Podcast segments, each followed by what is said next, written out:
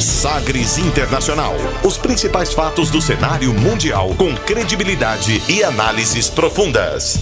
A contextualização histórica das últimas notícias com a apresentação de Rubens Salomão, comentários do professor de História Norberto Salomão e participação de especialistas. Um programa que vai além da notícia, com reflexões abalizadas sobre o panorama global. Sagres Internacional. Agora na Sagres.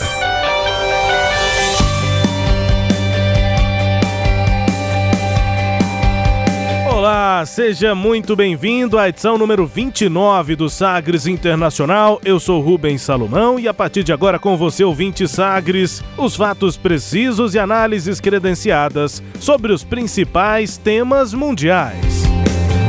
E você confere nesta edição o tema do dia, o Paraguai e a polêmica questão sobre Itaipu. Índia retira status autônomo da região da Caxemira e reabre crise diplomática com o Paquistão. Líder democrata nas pesquisas afirma que postura do presidente Donald Trump tem ligação com massacres nos Estados Unidos. Relatório aponta que Estado Islâmico está ressurgindo na Síria. O ambicioso plano da Rússia para combater o encolhimento da população. Estudantes brasileiros vencem Olimpíada de Economia em São Petersburgo. E ainda a música mais tocada nas paradas da Irlanda. Fique ligado, Sagres Internacional está no ar. Você conectado com o mundo. Mundo. O mundo conectado a você. Sagres Internacional. E como sempre, o programa conta com a produção, comentários do professor de História e Geopolítica, Norberto Salomão. Oi, professor. Olá, Rubens. Olá, os nossos queridos ouvintes, né, aqueles que nos acompanham. Aqui estamos para a 29 edição do nosso querido Sagres Internacional. Né? Vamos aí avaliar o panorama internacional. Chegando com o programa nesta edição, obrigado a você aqui pela companhia. Qualquer recado, lembrança aqui, observação sobre o programa, estamos aqui com o WhatsApp da Sagres 984001757 e também pelo e-mail. É o jornalismo arroba sistemasagres.com.br. Começando o programa de hoje, conferindo uma declaração de destaque nesta semana. Agora, as frases bem ou mal ditas por aí. Sim, Abre aspas. Abre aspas nesta edição para o primeiro-ministro da Índia, Narendra Modi, que anunciou eleições para a Assembleia Estadual da Caxemira, depois do fim do status especial para aquela região. हम सभी चाहते हैं कि आने वाले समय में जम्मू कश्मीर विधानसभा के चुनाव हो, नई सरकार बने, नए तेजस्वी ऊर्जावान नौजवान एमएलए बने, मंत्री बने, मुख्यमंत्री बने, मैं जम्मू कश्मीर के लोगों को भरोसा देता हूँ कि आपको बहुत ईमानदारी के साथ पूरे पारदर्शी वातावरण में आपके अपने प्रतिनिधि चुनने का अवसर तुरंत मिलेगा O que foi que ele disse? O que foi que ele disse? O que, é que ele disse, né, para traduzir aqui Narendra Modi, eh, primeiro-ministro da Índia. Abre aspas, todos nós queremos que em um futuro próximo ocorra a eleição para a Assembleia Legislativa e um novo governo seja formado em Jammu e na Caxemira. que jovens enérgicos e brilhantes surjam como membros do Legislativo e ministros. Quero assegurar às pessoas em Jammu e Caxemira que, com toda a honestidade e em ambiente transparente, vocês poderão escolher seus representantes em breve. Com esse novo sistema, podemos juntos livrar Jammu e a Caxemira do terrorismo e separatismo. Fecha aspas, disse Narendra Modi, o primeiro-ministro da Índia. Esse pronunciamento dele foi feito depois que parlamentares indianos aprovaram uma lei que retira o status de especial, um status especial que garantia mais autonomia para a Caxemira. A região no norte da Índia também é disputada pelo Paquistão, que promete lutar contra essa medida. O governo nacionalista indiano, liderado pelo premier Narendra Modi, apresentou o projeto de reorganização Jammu e Caxemira para uma votação na Câmara Baixa do Parlamento. Era essa uma das promessas de governo de Modi, que foi recentemente reeleito para um segundo mandato. A gente vai avaliar por que que essa decisão da Índia, dos parlamentares da Índia, de retirar um status mais autônomo para Caxemira causou tanta polêmica. Mas a ONU acompanha a situação com, com preocupação, como afirmou o porta-voz da Organização das Nações Unidas, Stefan Dujarric. The Secretary General has been following the situation in Jammu and Kashmir with concern and makes an appeal for maximum restraint. The position of the United Nations on this region is governed by the Charter of the United Nations and applicable Security Council resolutions. The Secretary General also recalls the 1972 agreement on bilateral relations between India and Pakistan, also known as the Simla Agreement. É, né? O que disse aí o porta-voz da ONU, abre aspas, o secretário-geral acompanha a situação em Jammu e Caxemira com preocupação e faz um apelo pelo entendimento. A posição das Nações Unidas nessa região é governada pela cartilha da ONU e aplicada nas resoluções do Conselho de Segurança. O secretário-geral ainda resgata o acordo de 1972, também conhecido como Tratado de Simla. Fecha aspas, porta-voz da ONU, o ministro de Relações Exteriores do Paquistão, Shah Mahmood Qureshi, também fala, falou sobre esse tema e disse quais são as opções aí que o Paquistão considera nessa relação com a Índia. Pakistan is looking at political, diplomatic and legal options.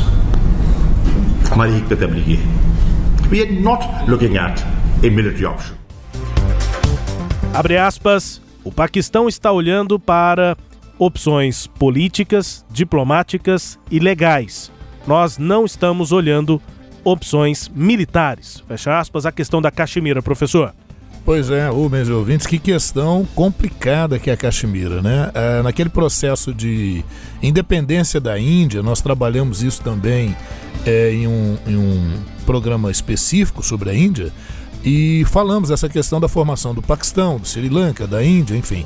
E algumas regiões elas acabam sendo disputadas. E a região da Caxemira, né, na verdade, Caxemira a gente é uma região, mas também envolve outras áreas ali, como Jammu, né, é, é, é Palala, tem outras regiões lá que são envolvidas aí pela chamada Caxemira. E essa região ela foi é, é, alvo de conflitos desde 1947. Foram três guerras envolvendo o Paquistão e a Índia. Só lembrando que o Paquistão é islâmico e a Índia é da religião hindu. Então envolve um conflito que é político, que é, é geográfico, que é estratégico e que também é religioso. Né? Envolve também a questão religiosa.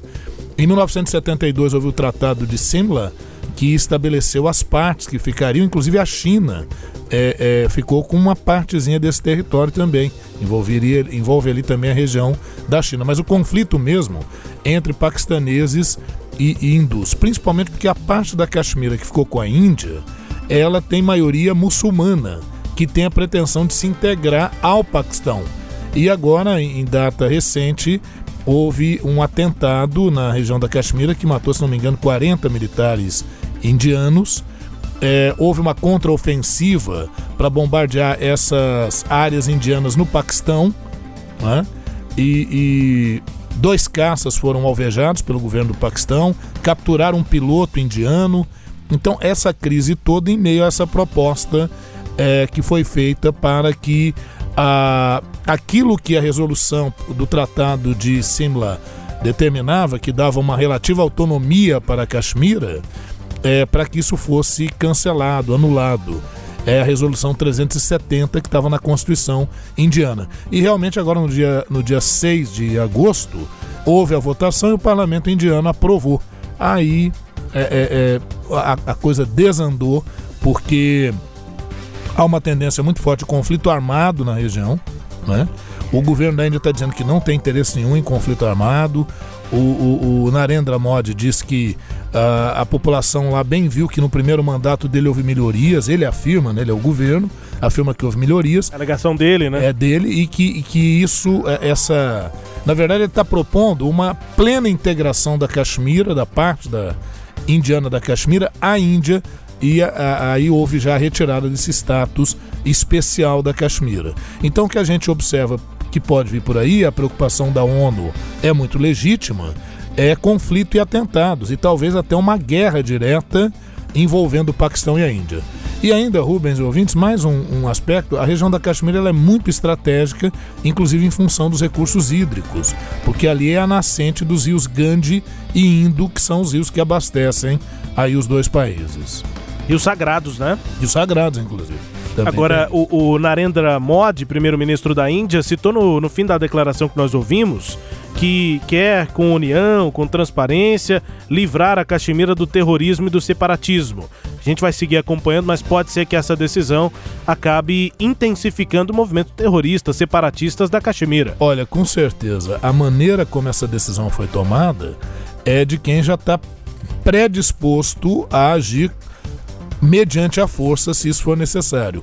Antes mesmo, viu, Rubens, de no dia 6 de agosto ter sido tomada a decisão pelo parlamento, o governo da Índia, já imaginando isso, já tinha mandado tropas para cercar a região.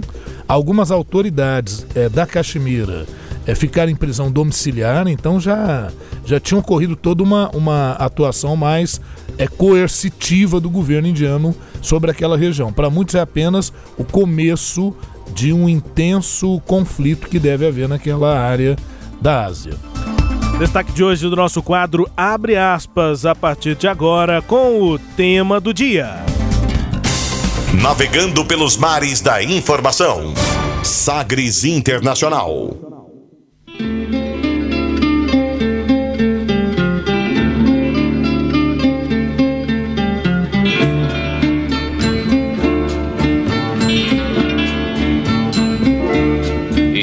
Bella mezcla de diosa y pantera.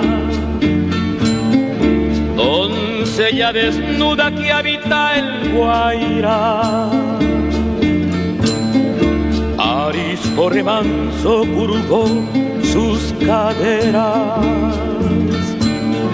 copiando un recodo de azul Paraná India manceba de la selva virgen Eva Guayaquil. Montarás India manceba de la selva virgen Eva Guayaquil. De su tribu la flor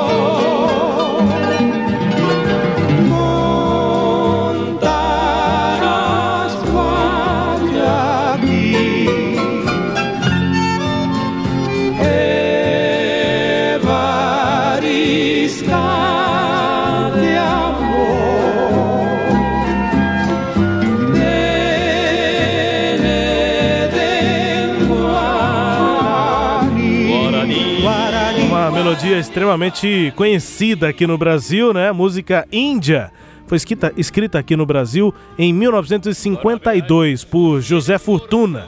Mas é a versão brasileira desse grande sucesso paraguaio, composto originalmente pelo músico José Assunción Flores, referência da música paraguaia, e escrita pelo poeta Manuel Ortiz Guerreiro, os dois paraguaios. Canção original fez tanto sucesso que em 1944, por meio de um decreto do governo, foi oficializada como canção nacional, uma espécie de hino, uma parte da cultura popular paraguaia, canção composta no gênero muito popular do Paraguai, a guarânia, que é uma referência, inclusive está claro até nos tons, né, na toada da música. Sim. A Guarani é uma referência aqui Icônica, do nosso né? do nosso sertanejo raiz, né? Isso.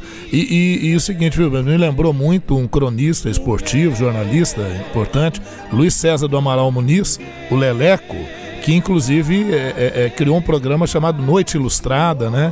Que a, a rádio aqui também até conduziu produção do nosso querido Roberval Silva, né? Nos lembra muito, Muito, né? muito. Noites ilustradas aqui no 730M do rádio, mas a Guarânia e essa música índia, uma referência quando se fala de Paraguai, que é o nosso tema do dia. Uma curiosidade, professor, a Guarânia, esse tipo de música, chegou aqui ao Brasil ainda por volta do século XIX, é o que eh, se comenta. Ali no século XIX teria chegado a Guarânia aqui no Brasil por- durante o chamado ciclo da erva mate. Quando o Paraguai se isolou de outros países, proibindo a exportação de erva mate, isso fez a Argentina e o Uruguai substituírem a erva que era importada do Paraguai pela brasileira. Ah, e aí desenvolveu o cultivo, o beneficiamento da planta em Santa Catarina, Paraná, Mato Grosso do Sul, aqui no Brasil. Em meados do século XIX, a erva mate chegou a representar 85% da economia do Paraná. Isso acabou levando, inclusive, foi um fato importante para a emancipação do Paraná do estado de São Paulo. Começou a Sim. ver na erva mate essa possibilidade, tem a ver com a nossa história do Brasil, mas também com a Sim, história aqui da, da região, né? É, e, e nisso que você falou aí também, Rubens, massacres de indígenas ali naquela região para que pudesse abrir caminho para as lavouras de erva mate. Houve até a figura dos chamados bugreiros, que eram é, é, contratados justamente para exterminar indígenas na região e abrir espaço para plantação de mate, o cultivo, enfim. uma curiosidade aqui, um registro histórico, mas Guarânia, né? A música índia, repetindo aqui o nome de um grande nome, né, paraguai, José Assunción Flores, da Guarânia Paraguai, para a gente falar sobre o Paraguai. Em 1973, o então presidente Emílio Gar- Garrastazu Médici recebeu a visita do presidente do Paraguai, Alfredo Stroessner. O, na ocasião, foi assinado o Tratado de Itaipu, está dando o que falar, inclusive recentemente, a gente vai detalhar isso, mas foi um instrumento legal para o aproveitamento hidrelétrico do Rio Paraná pelo Brasil e pelo Paraguai, em que o Paraguai ficou obrigado a vender ao Brasil o excedente energético produzido pela usina Itaipu Binacional, na fronteira dos dois países. A gente volta agora no tempo até 1973. Este, senhoras e senhores, é o segundo encontro dos presidentes Médici e Stroessner. Aí está, senhoras e senhores, nas escadas do avião Eletra presidencial, a presença do presidente paraguaio Alfredo Stroessner. Senhoras e senhores ouvintes, aí está a palavra do presidente Médici. Vossa Excelência, num momento de especial significação na história das fraternais relações de amizade entre nossas duas pátrias. Nunca foram mais largos nem mais promissores os horizontes de cooperação entre o Brasil e o Paraguai. Nunca foram mais efetivas e reais as possibilidades de aprofundarmos de maneira exemplar nosso entendimento franco, leal e sincero. Vamos ouvir a seguir a palavra do excelentíssimo senhor presidente do Excelentísimo Alfredo. Stroessner. Llego a esta noble y pujante República Federativa del Brasil con la complacencia que produce ser intérprete y emisario de los sentimientos amistosos del pueblo paraguayo que siempre practicó con fervor los más altos principios de la confraternidad continental en un plano de recíproco respeto y de fructífera y feliz coincidencia en el aspecto de las relaciones bilaterales. Confío plenamente en el éxito de las conversaciones. Não precisa traduzir, né, professora? Aí o que disse Alfredo Stroessner, presidente do Paraguai à época, a consolidação ali da usina de Itaipu, professor. É isso, é, são negociações que já vinham desde a década de 60, né? Ah, uma área de, de, de recurso hídrico espetacular, bacia do, do, do Prata e o Rio Paraná, né? E aí naquela fronteira entre o estado do Paraná, ah, o Paraguai e a Argentina, tanto é que é feito um acordo tríplice, né? Porque havia, viu, Rubens e ouvintes, aquela a preocupação de estratégica, inclusive, de que a barragem de uma usina naquela região pudesse ameaçar Buenos Aires, na Argentina. né?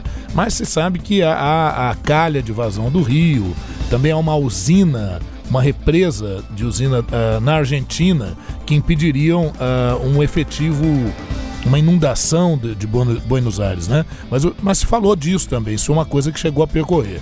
E, e essa usina hidrelétrica, importantíssima, a maior usina hidrelétrica do mundo até então, né? É, depois só superada pela, pela usina hidrelétrica de Três Gargantas na, na China, né? A usina de Shangjiang, né? lá na, na China. É, Mandarim afiado, né? Afiado, estudando.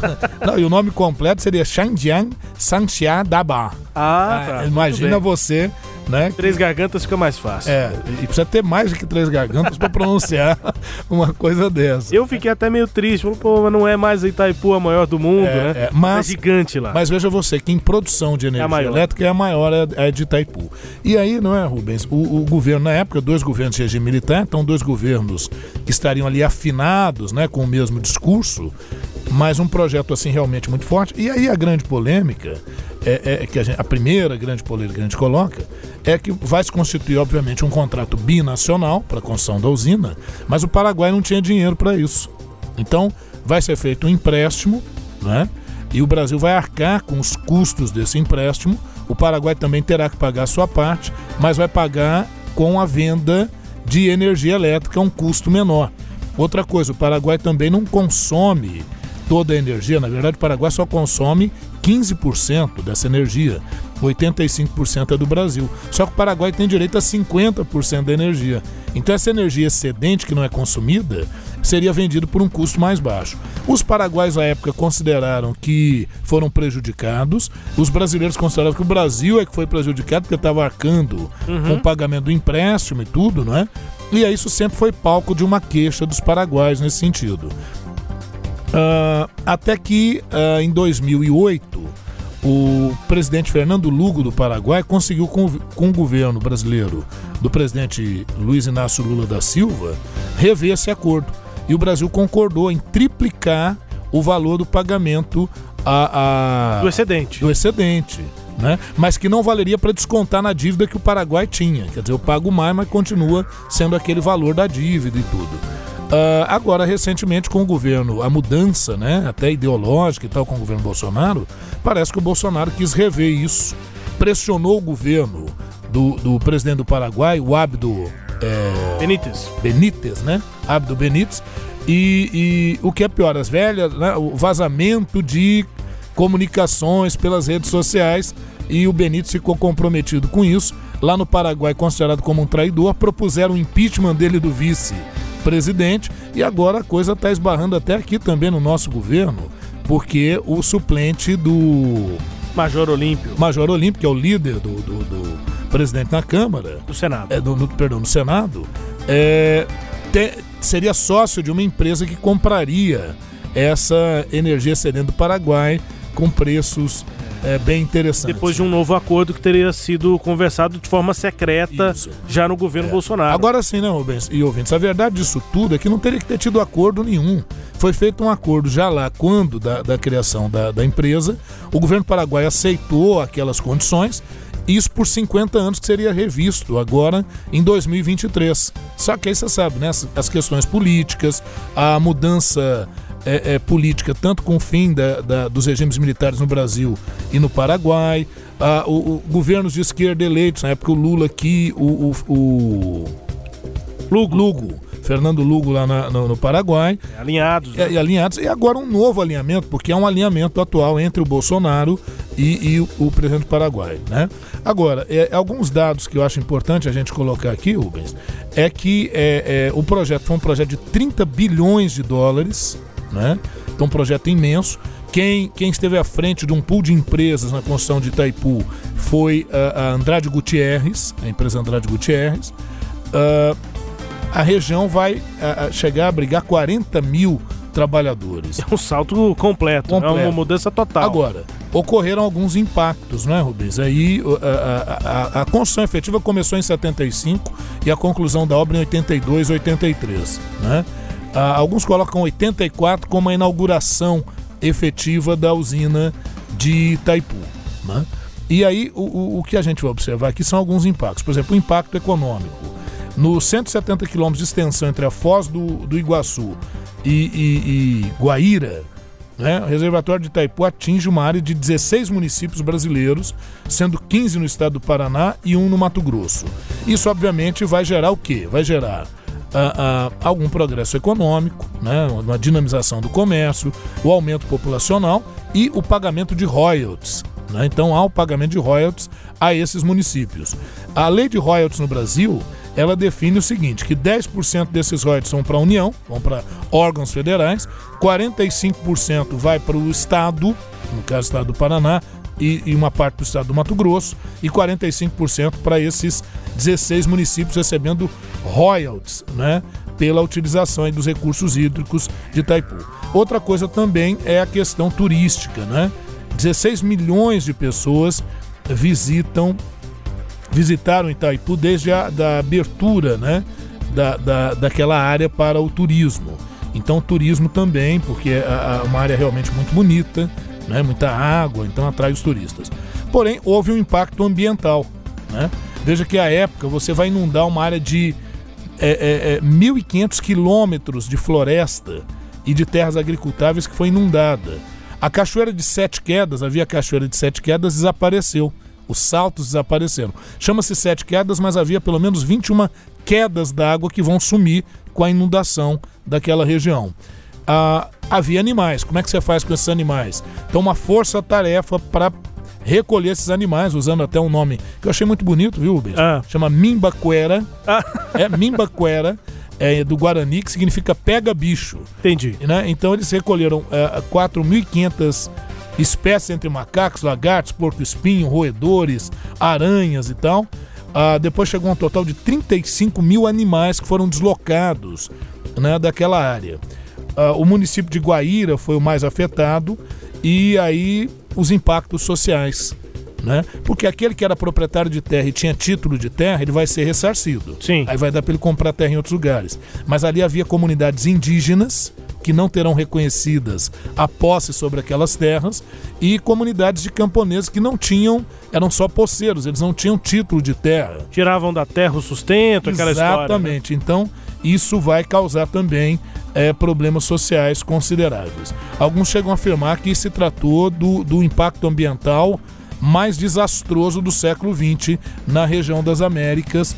É, então tem o, o bônus, mas também tem o ônus é, dessa construção. E de lá para cá sempre essa polêmica de quem teria sido mais prejudicado, ou Brasil ou Paraguai, né, por esses elementos que a gente acabou citando e culminou agora, né, né nesses últimos dias, uh, nessa questão. O governo brasileiro recuou, né, do, desse acordo que foi feito em maio e que elevaria o custo da energia para o Paraguai. Repercutiu mal demais mal. lá entre os paraguaios, possibilidade de impeachment do presidente. Para os paraguaios, esse acordo foi assim é, definitivamente negativo. Né? Negativo pra, e pra considerando eles... uma traição. Né? Isso. E, e, e negativo, Rubens, porque veja, apesar do Paraguai consumir apenas 15% é, dos 50% de energia. Aquele seria o direito, eles, né? Que eles têm direito, inclusive. É, acontece que 90% da energia do Paraguai é produzida por Itaipu. Então você imagina uma elevação do, do, do valor da energia para os paraguaios minaria a economia paraguaia, acabaria com a economia do Paraguai, atingiria é. brutalmente a economia paraguaia. E isso foi feito assim, segundo os paraguaios reclamam, sem que tivesse uma consulta pública, a coisa foi feita de forma sigilosa. Os ministérios dos dois países alegam que isso não foi sigiloso, não, que isso foi público, mas não é o que os fatos demonstram. Né? Então esse esse é um problema. A outra questão também, Rubens, que é, que é bastante importante, é que grande parte da população não está também muito satisfeita com o governo paraguaio atual. Então isso colocou mais, digamos assim, lenha na fogueira. Né? O, o governo brasileiro, o governo Bolsonaro, recuou porque tem no governo atual um aliado. Então, se há um impeachment do presidente e do vice, e tendo em vista a insatisfação, poderíamos começar ali uma volta de governos, se não de esquerda, mas governos de centro, o que dificultaria uma negociação com o governo brasileiro. Então, o governo Bolsonaro preferiu, nesse caso, é, recuar desse acordo agora para evitar uma crise política mais profunda no Paraguai. Isso é um negócio interessante historicamente, né? A relação entre Brasil e Paraguai, inclusive com tantas questões em debate, nunca foi conflituosa, né? Na ditadura, alinhamento dos dois lados, Stroessner e Médici principalmente. Depois, é, quando foi à esquerda os dois países no mesmo momento, Sim, Lugo tá- e o Lula isso. conversavam e agora o Benítez com o Bolsonaro também conversam, Isso, né? agora quando você diz nunca foi conflituosa, Não, não. pegando essa questão. agora, essa É, parte. Porque a gente viu agora o gentil discurso tanto do Médici quanto do Stroessner, mas o Stroessner na época ameaçou inclusive guerra contra o Brasil,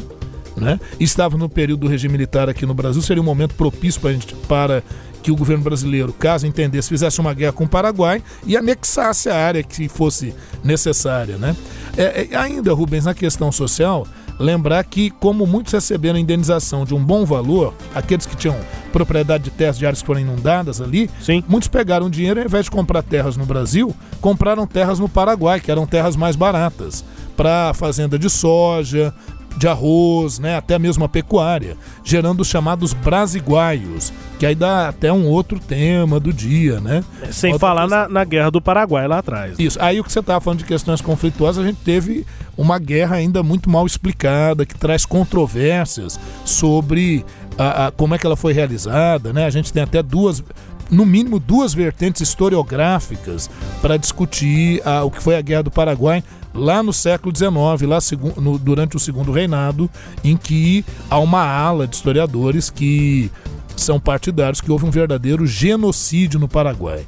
Já há uma outra ala que entende que não foi bem assim. né? Daria também uma outra. Eu, eu, quando preparei aqui, você até me perguntou se eu iria buscar lá nas orelhas. Falei, não, não dá, não dá tempo.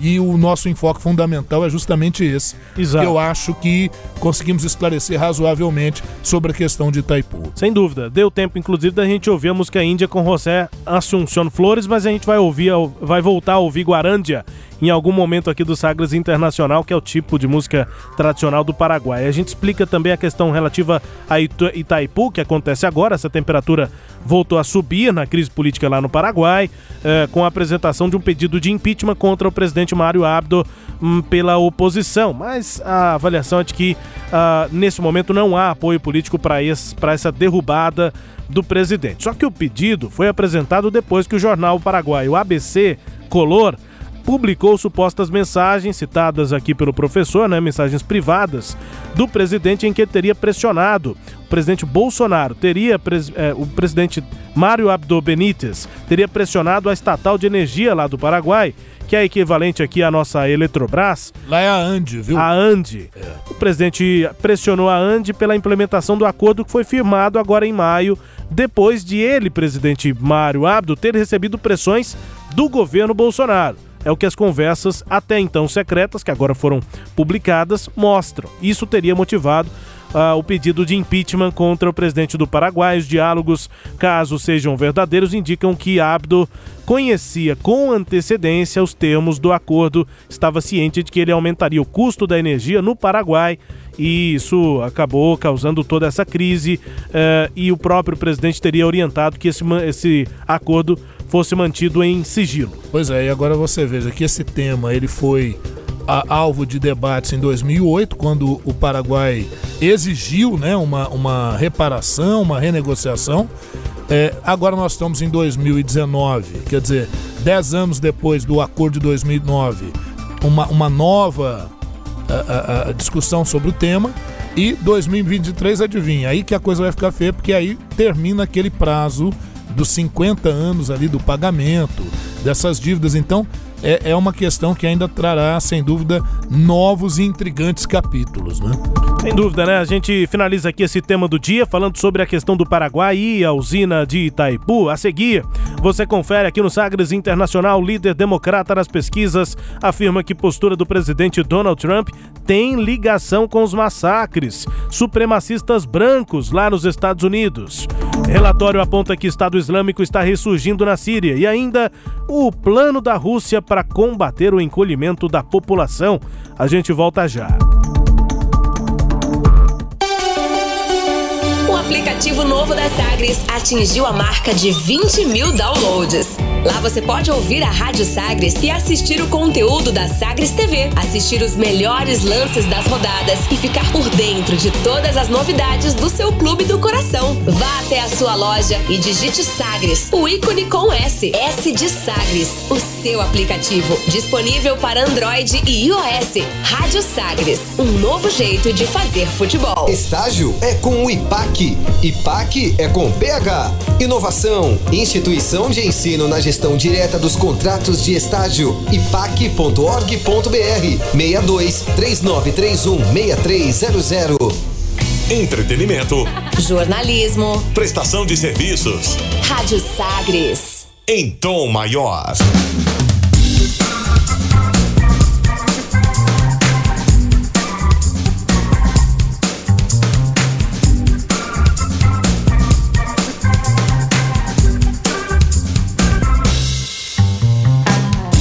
De volta com Sagres Internacional na minha apresentação, Rubens Salomão, com os comentários do professor Norberto Salomão.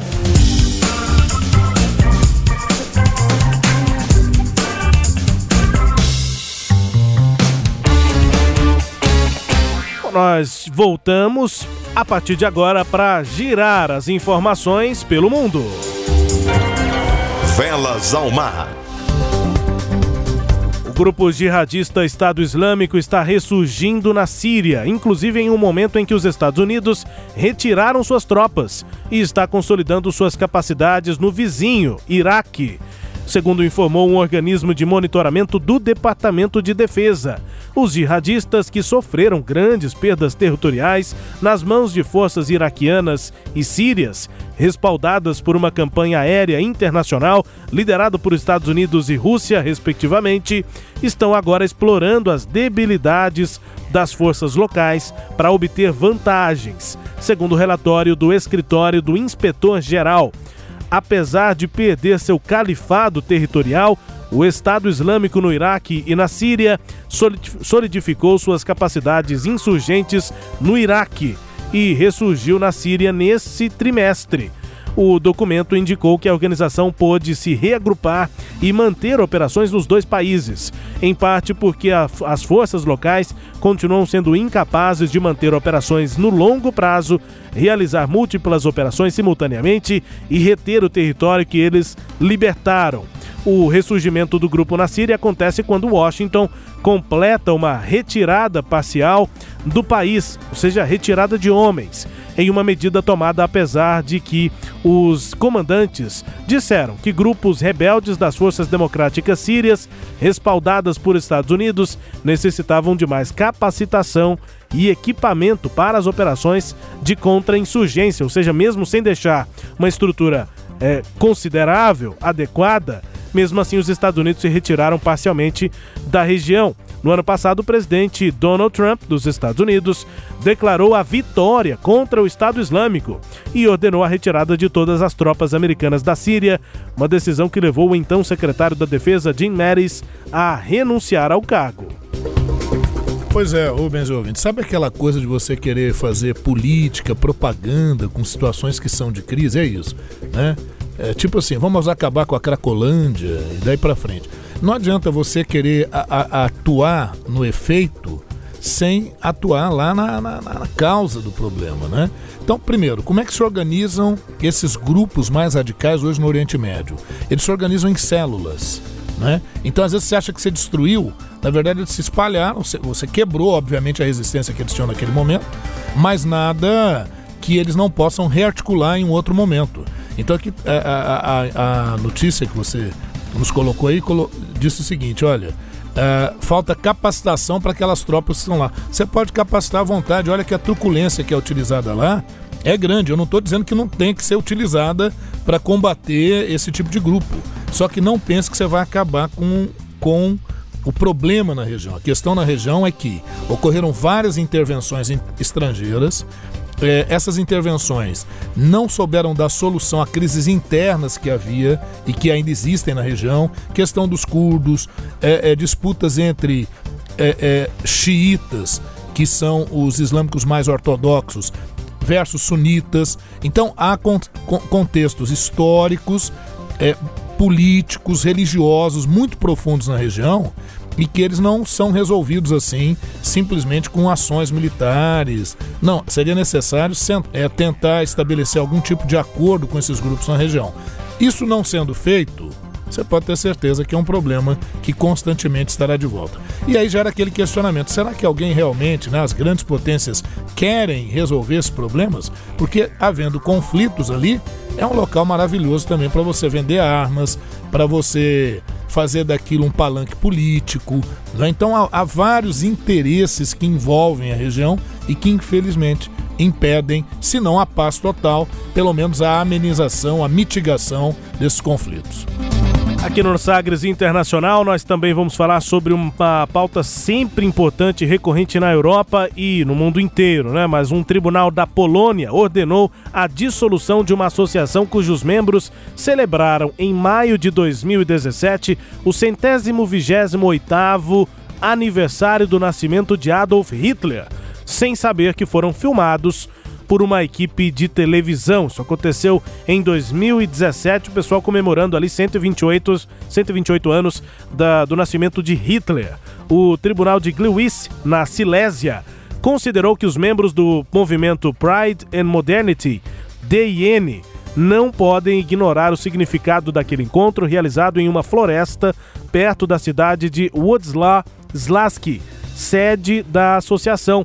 Abre aspas. A natureza desse fato não causa dúvida, fecha aspas, disse o juiz Bozena, que foi citado pela agência de notícias PAP a divulgação da reportagem de uma equipe de televisão privada da TV N24 mostrando homens em uniformes que faziam a saudação nazista em meio a grandes bandeiras vermelhas, com suásticas penduradas nas árvores e uma espécie de altar com um retrato de Hitler, chocou a Polônia em janeiro de 2017. Esse grupo fez a comemoração em 2017 e as imagens foram a público em 2018, chocou a Polônia e em grande parte a Europa e o mundo. Professor, agora a justiça dá uma resposta dizendo que isso não pode ser feito.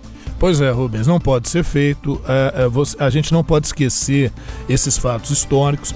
E eu, inclusive, como historiador, eu tenho que fazer uma colocação aqui muito clara, até porque o nosso país tem vivido também esse tipo de, de, de, de questão, de revisionismos históricos. De ameaça, né? É, é, eu, não, eu, eu vejo assim, sabe, Rubens, de revisionismo histórico. Por exemplo, querer ah. negar que houve ditadura no Brasil, querer negar que houve tortura durante certo período, uh, os neonazistas uh, na Europa uh, e até em outros lugares quererem negar tudo o que ocorreu no processo do Holocausto e tal. Agora, é, o que, que eu estou querendo dizer? É óbvio que a história ela não pode ter só uma versão, ela não tem só uma versão. Sem dúvida, você pode é, é, é questionar, é, é, recompor, levantar novos fatos, dar novas interpretações, sem dúvida nenhuma. Agora, o que não pode se fazer é querer fazer um revisionismo histórico que queira validar atos e atrocidades cometidos não contra uma pessoa, né, que já seria bem grave, mas contra a humanidade, são crimes contra a humanidade, né?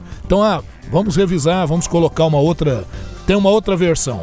Agora no Brasil tem, tem uma, uma é, tá uma tendência agora de querer fazer uma comissão Uh, uh, da verdade, uma comissão para se opor àquilo que a comissão da verdade é, colocou no Brasil. Perfeito. Se ocorrerem novos dados, tudo bem. Mas fazer uma comissão para querer validar atrocidades que foram cometidas num dado momento, aí não é revisão, não é nova interpretação, não. Aí realmente é ideologização da história, o que é terrível, porque aí você não revela e nem coloca os fatos para que as pessoas possam compreender, analisar e tirar, inclusive, as suas conclusões movimentos neonazistas têm a ver também com o movimento da supremacia branca, né? Os supremacistas Sim. brancos pelo mundo. Nós já falamos sobre isso aqui num tema do dia. Nosso próximo assunto também tem a ver com isso. Joe Biden é ex-vice-presidente dos Estados Unidos e principal pré-candidato presidencial democrata pelo Partido Democrata lá nos Estados Unidos e ele acusou o presidente do país, Donald Trump, de incentivar a supremacia branca, a qual se atribuem vários ataques a tiros no país. Ele disse que o presidente, portanto, tem essa uh, postura. Confira. I believe everything the president says is done encourages white supremacy, and I'm not sure there's much of a distinction. As a matter of fact, it may be even worse. In fact, you're out there trying to, in fact, curry the favor of white supremacists or any group that, in fact, is anathema to everything we believe. So whether he is or is not a white supremacist, he encourages them. Everything he does, he speaks to them. He's afraid to take them on. O que foi que foi que? Joe Biden, ex-vice-presidente dos Estados Unidos na gestão de Barack Obama, hoje candidato. A, é pré-candidato, digamos, né? É candidato entre os democratas, tem prévia, né? Dentro dos, dos partidos para definir quem serão os candidatos. Donald Trump de um lado, já é é, candidato, digamos assim, já está em campanha, enquanto que os democratas discutem quem vai ser o seu candidato. Joe Biden lidera as pesquisas. O que foi que ele disse, hein? Abre aspas. Eu acredito que tudo que o presidente fala e faz encoraja os supremacistas brancos, mas não tenho certeza do que ele pensa. Na verdade, essa postura só piora as coisas. Muitas vezes ele confirma ideias de grupos radicais, ou seja, Independente se ele é ou não um supremacista branco, ele os encoraja e fala por eles, além de não atacá-los. Fecha aspas. Joe Biden tem 76 anos, deve falar no estado de Iowa, depois de dois massacres no final de semana passado lá nos Estados Unidos. O primeiro massacre ocorrido no dia 3 de agosto, um homem armado matou 22 pessoas em El Paso, cidade no Texas, na fronteira com o México. Agências de segurança disseram que aparentemente o atirador foi motivado pelo ódio a hispânicos. No segundo ataque a tiros, um homem armado de Dayton é, em Ohio, matou nove pessoas, inclusive a própria irmã, e depois foi morto pela polícia. A retórica de Donald Trump, que inclui classificar os centro-americanos que tentam entrar nos Estados Unidos como invasores, e suas políticas imigratórias rígidas, o tornaram um alvo de repúdio desde o massacre de El Paso. O presidente publicou em uma rede social que republicanos e democratas devem se unir e conseguir uma lei forte é, para fazer checagem de antecedentes, talvez em conjunto com a legislação desesperadamente necessária de reforma da imigração. O presidente Donald Trump continuou falando sobre esse assunto, já num pronunciamento na Casa Branca, disse que os americanos precisam condenar o que ele chamou de racismo, intolerância e supremacismo branco. Essas são ideologias sinistras que precisam ser derrotadas, afirmou Donald Trump. Durante a sua fala, ele disse que é preciso capturar sinais de pessoas que são potencialmente criminosas e evitar vender armas para essas pessoas. Então, pelo menos depois desses massacres, o que não acontecia antes, e aí o Joe Biden tinha razão, o Trump não fazia críticas diretas aos supremacistas brancos, mas depois do que aconteceu e da repercussão, principalmente desse grande massacre em El Paso, aí o, o Trump teve que usar essas palavras. É, citar diretamente, condenar diretamente o supremacismo branco, professor. É isso aí, Rubens. É, agora aí nós temos duas coisas, né? De um lado, óbvio, John Biden já fazendo a sua plataforma, já política, usando isso né? para é fritar aí o, o, Trump, e de outro lado, o Trump que também é, é tem essa postura, né, claramente xenofóbica, né? Dá para ver isso nele e é lógico que esse discurso dele estimula os malucos, né? Não é que ele quer que as pessoas façam isso, mas é, é, é quando você é um comunicador, quando você é um professor, quando você é, tem o, o, o, a posição de manifestar ideias para um público maior, cuidado com isso, porque às vezes uma coisa que você fala com uma intenção chega ao ouvido de outro e, e, tem um efeito muito diferente daquele que você pretendia originariamente. Por isso que a gente sempre fala, sempre fala, as autoridades, aquele que tem postos importantes de responsabilidade, tem que tomar muito cuidado com o que fala. Às vezes você está falando sem maldade, você fala uma coisa que você acredita do senso comum, sem que haja uma reflexão, mas no ouvido daquele que é maluco, digamos assim, isso pode ter um efeito devastador e bastante desastroso. Dois registros aqui antes de conferirmos número, músicas número 1 um pelo mundo. Hoje nós vamos para a Irlanda e tem também, claro, uma homenagem aos 50 anos daquela foto histórica dos Beatles em Abbey Road. A gente vai conferir músicas daqui a pouco, mas dois registros aqui importantes. Uh, a Rússia enfrenta uma crise demográfica sem precedentes que atingiu um novo patamar no ano passado, quando pela primeira vez em uma década a população russa caiu em termos absolutos. Segundo a Rostat, o IBGE russo, o país tem agora 148 milhões e 800 mil habitantes, 93 mil a menos do que em 2017. Então tem o número de 2018 e a confirmação é de uma população em 2018 menor do que a população da Rússia em 2017. São estimativas nada promissoras. Segundo estimativas da ONU, a Rússia vai perder cerca de 8% da população até 2050. Consciente disso, o presidente Vladimir Putin desenvolveu um plano para atrair entre 5 e 10 milhões de imigrantes partir desse ano de 2019 até 2025. Entre as estratégias está o desestímulo à imigração e o incentivo à emigração. Ou seja, não querem que os russos saiam, querem que outras pessoas vão é, e, é, e possam ir lá para a Rússia. É, então seria o inverso, né? O desestímulo à emigração, que é quem sai.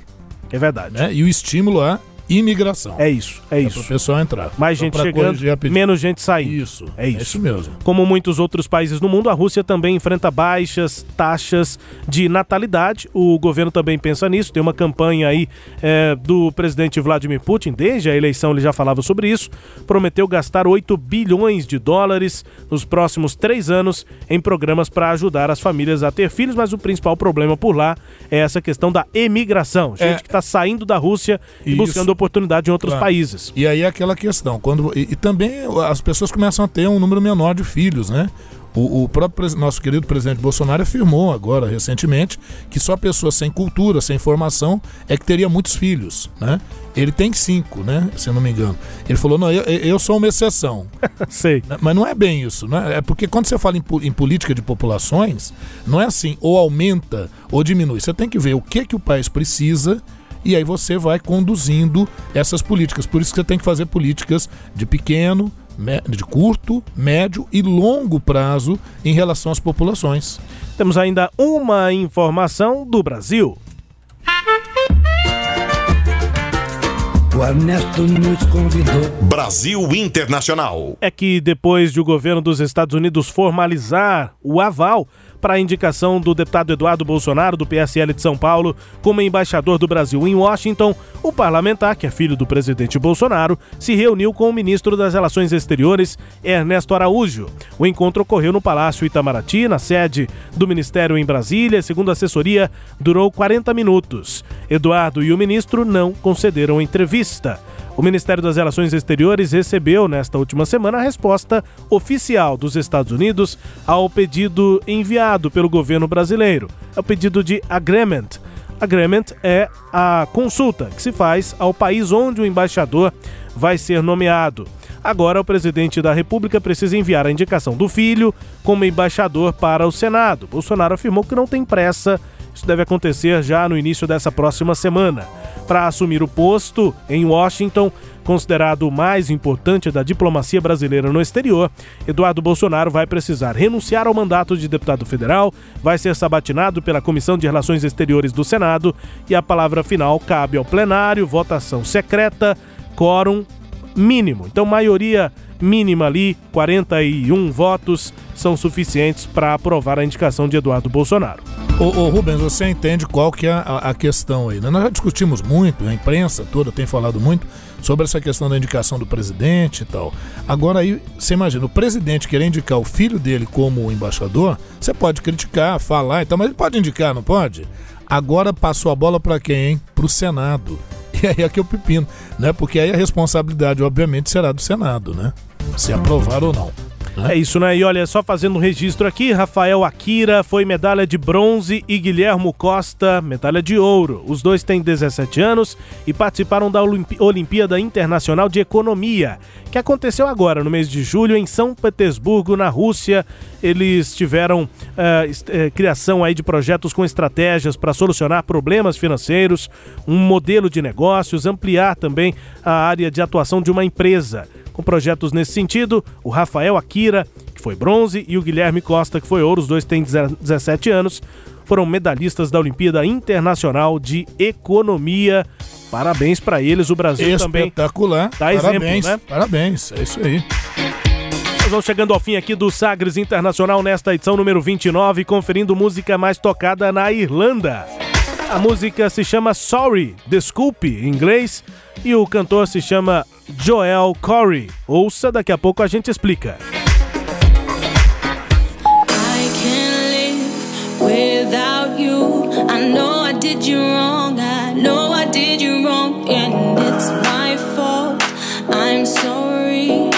I can see my whole world changing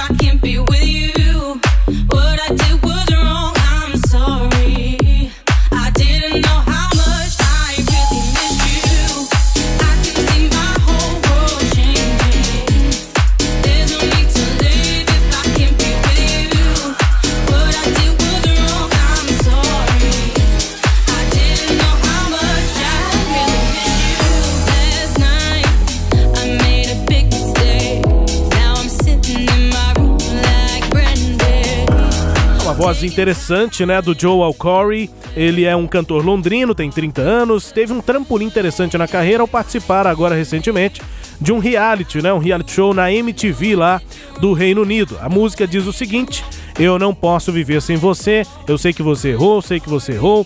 É minha culpa, sinto muito. Eu posso ver meu mundo inteiro mudando por causa de você. Está de cabeça para baixo, estou sozinho. Eu deveria ter sabido melhor, deveria saber que você é meu melhor amigo. Volte aqui, me dê mais uma chance. E o nome da música é Sorry. O Joel Corey tá arrependido e tá correndo atrás aí. Pode ser um amigo, pode ser uma, uma paixão, uma paixonite, mas é sofrência. Tradução pro sorry, foi mal, velho. Foi mal, velho. É isso. Joel Corey, cantor londrino, primeiro lugar na Irlanda nessa semana. E aqui no encerramento também do nosso Sagres Internacional para conferir uma música que representa 50 anos de história. Nessa semana foram completados 50 anos daquela famosa foto na Abbey Road, né, a foto dos Beatles, para capa daquele disco eh, Abbey Road. E a gente ouve uma música que vai nos faz lembrar também dessa história. Confira.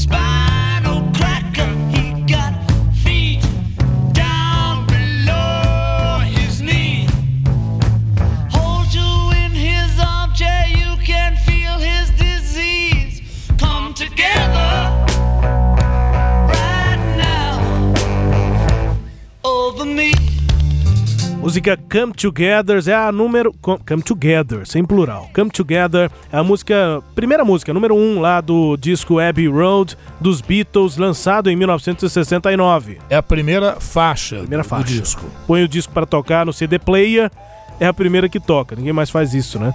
Não tem mais CD player. Não, eu já tava pensando aqui, lado A ou lado B do É. long play. Tem isso né? também. O LP.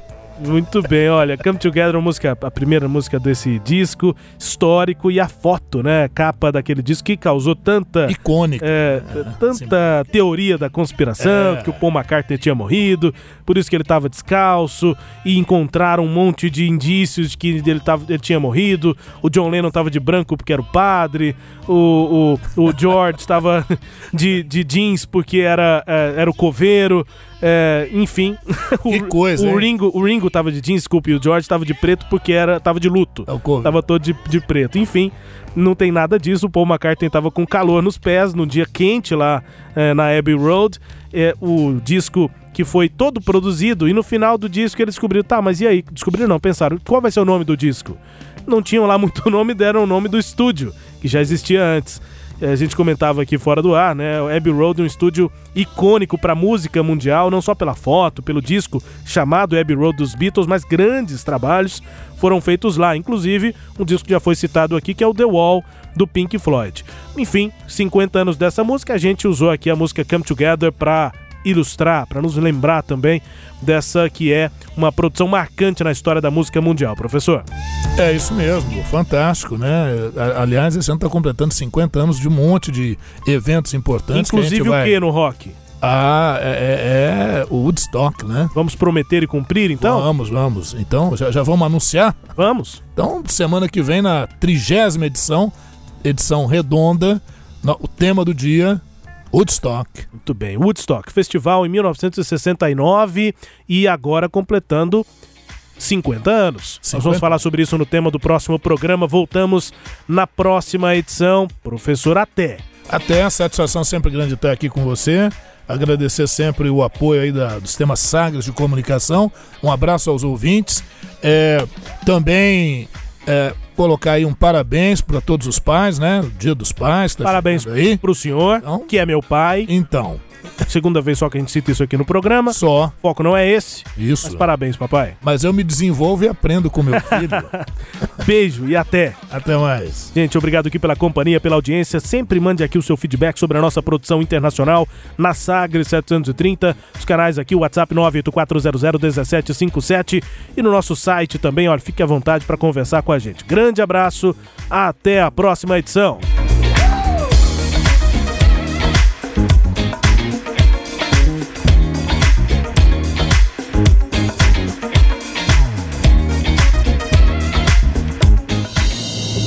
Você ouviu Sagres Internacional. Os principais fatos do cenário mundial com credibilidade e análises profundas.